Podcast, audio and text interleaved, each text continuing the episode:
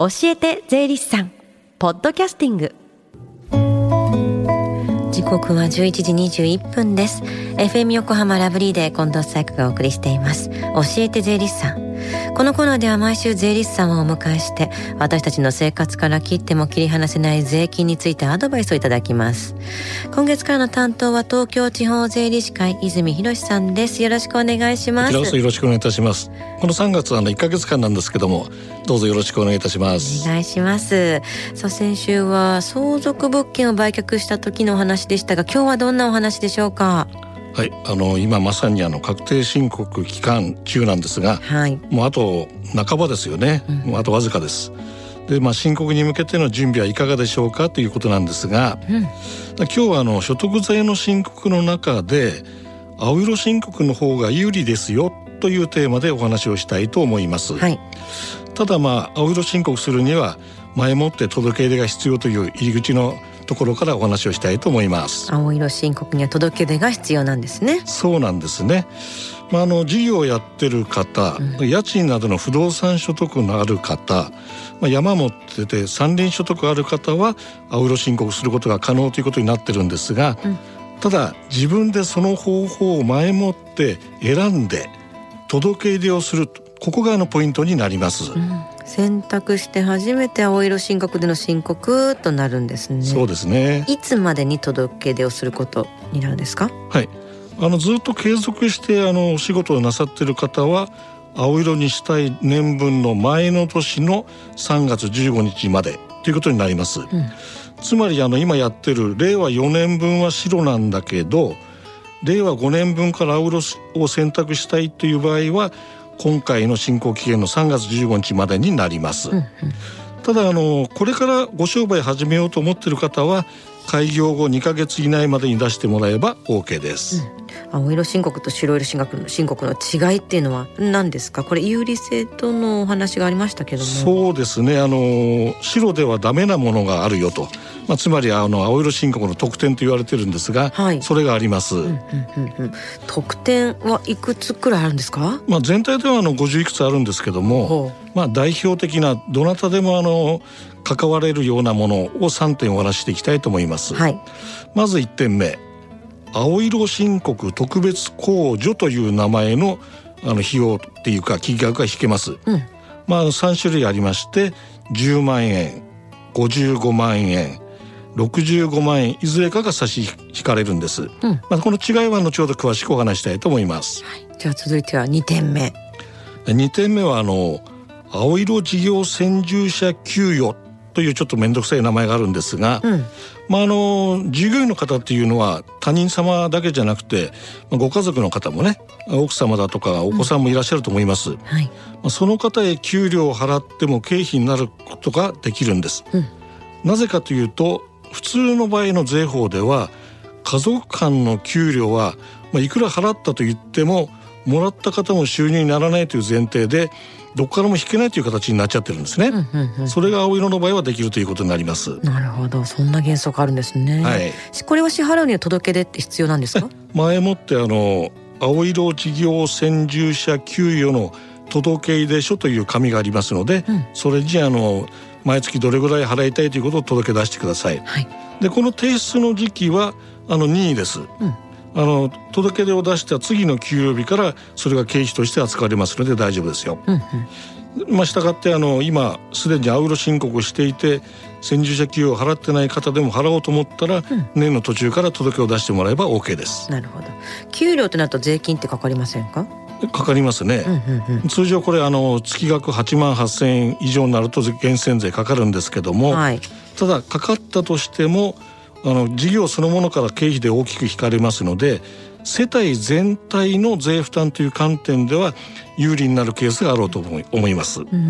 世帯単位でどれくらいの税額になるかが大切なんですね。そうなんですね。じゃあ三つ目。これはですねあまりいい話じゃないんですけども、まあいろんな理由であのその年の結果大赤字になってしまうということもないとは言えませんよね。はい、でまあ確定申告はあの1年ごとで税額があの判定されるんですけども、うん、青色の場合はその赤字を翌年に繰り越せるまあ、これはあの純損失の繰越控除というんですが、うん、こういう制度があります。はい、まあ、簡単に言うと今年大赤字で来年の決算は黒字になっても、前の年の赤字を差し引きできますよということになりますので、うん、長い目で見れば有利なのかなと。これ最大限あの3年間の繰り越しがありますので、まあ悪い話なんですけども、うん、万一の場合は、まあまあ、悪い悪いというわけではないということですね、はい、うん、赤字にならないのがもちろんね何よりですけどもねそうですよね、ね、制度ですね、はい、これはね。でまあ結果的にはその青色のことを今いろいろ言いましたけども、うん、これはあの平成26年以降にですね、どんな人でもあの事業なり不動産所得を持ってる方は、帳面をつけなきゃいけないという義務付けになったんですね。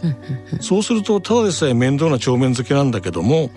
同じ帳面つけるんであれば有利な条件が揃ってる青色申告を選択しないこういうことは考えられないんじゃないですかね。うんうんうん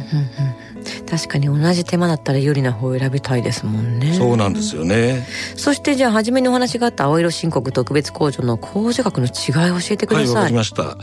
まあ、10万円という金額はあのどなたでも引けます、うん、青色であればね、はい、ただ55万と65万については青色申告であってなおかつもう一つ条件があって、うん、普段の帳簿を複式簿記でやってなきゃダメです、うんでここでじゃあなんで55と65になるのかというと、うん、10万多く引ける場合の65万は同じ帳簿付けをやっていて今いろいろ言われてる e-tax e-tax 電子申告でやらなきゃダメだよということなんですね。ですからまあできるだけあの節税という意味でも電子申告に慣れていただければと思います。はいまたあのこれであの電子帳簿保存制度というのを今テレビのあのコマーシャルでやってますけども、うん、まあ、これでもあの大丈夫なんで、はい、ただいろいろあの面倒なところもあろうかと思いますので、うん、ここはあの税理士に相談されたらいかがでしょうか。はい。それであの今日あの最後に一つあの予告をしておきたいと思います。うん、毎月あの第3火曜日に電話相談を行ってるんですけども、はい、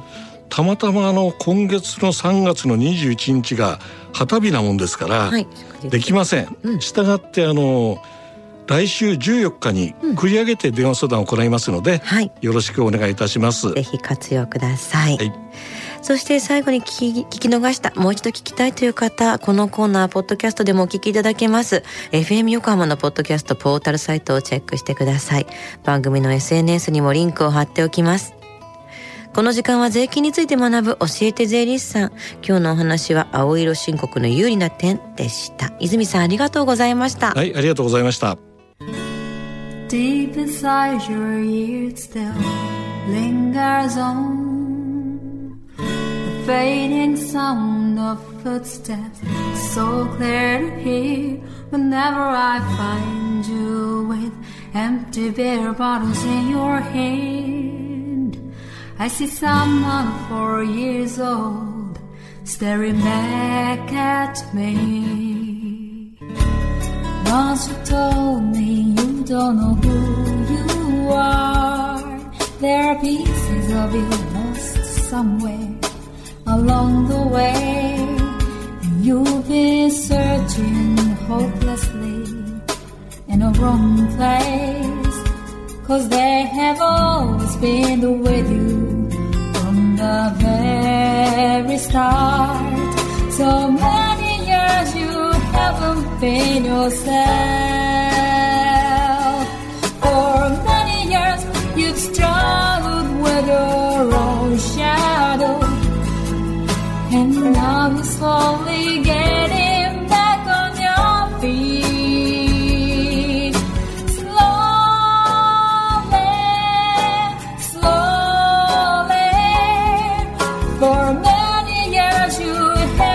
In yourself. So many years you've struggled with your own shadow. And now you're here with mirror bits of lost pieces together.